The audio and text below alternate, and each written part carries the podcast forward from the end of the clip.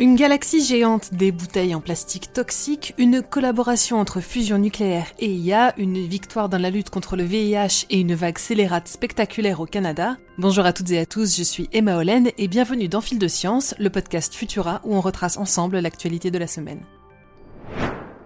Alcyone, c'est le nom qui a été donné à l'un des plus grands géants, fils d'Uranos et de Gaïa dans la mythologie grecque, et c'est également le nom qui a été choisi par les scientifiques pour désigner la plus grande galaxie jamais observée à ce jour.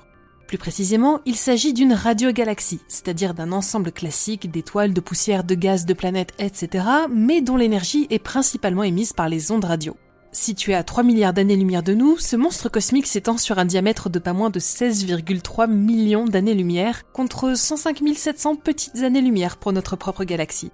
Beaucoup de mystères entourent encore les radiogalaxies géantes. Le trou noir supermassif en leur centre attire la matière à un taux d'accrétion supérieur au seuil critique, entraînant la formation de jets à chacun des pôles de celui-ci.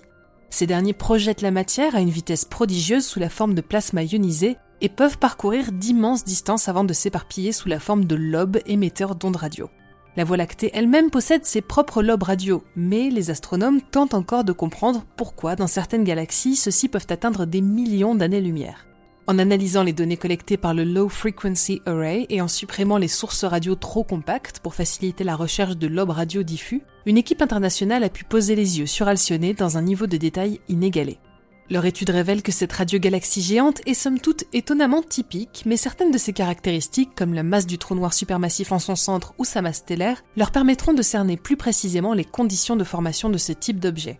En attendant, peut-être parce qu'elle est située dans une région où la densité de matière est faible, ou parce qu'elle interagit avec la toile cosmique, Alcyone est en pleine expansion et devrait continuer de donner du grain à moudre aux astronomes en quête de réponses aux grands mystères de l'univers. Les bouteilles en plastique réutilisables sont une première bonne étape pour prendre soin de l'environnement, mais sont-elles également une bonne initiative pour notre santé?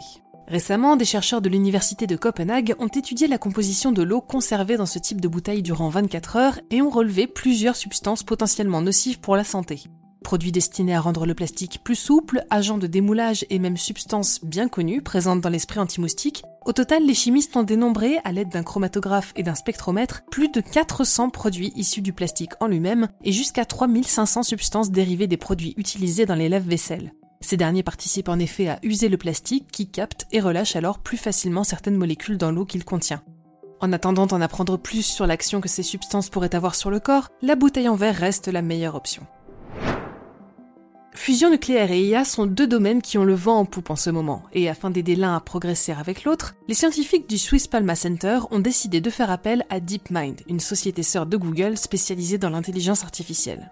Ensemble, ils ont créé une IA spécialisée dans la fusion nucléaire. Son objectif Ajuster le calibrage des bobines du tokamak afin de s'assurer que le plasma qu'il produit ne touche pas les parois du réacteur. Les résultats sont concluants et l'IA a permis aux chercheurs de tester de nouvelles formes de plasma dont des gouttelettes ou deux plasmas distincts existent simultanément au sein du tokamak.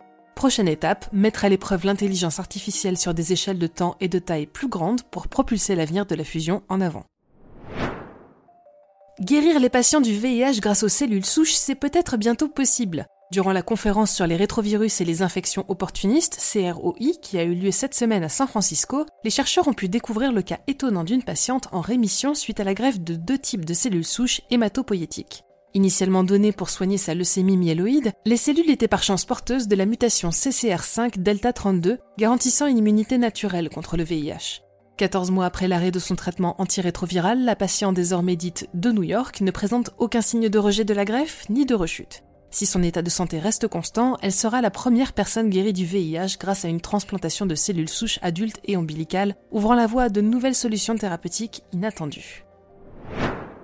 Et enfin, pour finir, voyage au Canada à la rencontre d'une spectaculaire vague scélérate enregistrée au large de l'île de Vancouver. Grâce aux données collectées par une bouée en mer, les chercheurs de l'Université de Victoria ont pu déterminer que la vague gigantesque enregistrée en novembre 2020 aurait atteint plus de 17 mètres de haut. Un score bien en deçà des 25,6 mètres de la vague scélérate Dropner enregistrée en 1995, mais surprenant cependant lorsque l'on sait que les autres vagues alentours ne mesuraient pas plus de 6 mètres de haut. D'après les scientifiques, la probabilité qu'un tel événement se produise n'est pas de plus d'une fois tous les 1300 ans. Son étude sera cruciale pour estimer les dangers que de tels phénomènes représenteront à l'avenir pour les activités marines et les structures terrestres locales. Les images de recherche de cette impressionnante vague et nos autres actualités sont à retrouver sur Futura, bien entendu. Pour ne rien manquer de l'actualité scientifique, je vous invite à nous retrouver sur vos apodios préférés et à vous abonner à Fil de Science. On a aussi d'autres podcasts comme Chasseurs de Sciences dans lequel je vous parlais récemment de Eunice Foote, la femme qui a découvert le fonctionnement du réchauffement climatique en 1856. N'hésitez pas à nous écrire sur Twitter Futurascience pour nous dire ce que vous en avez pensé.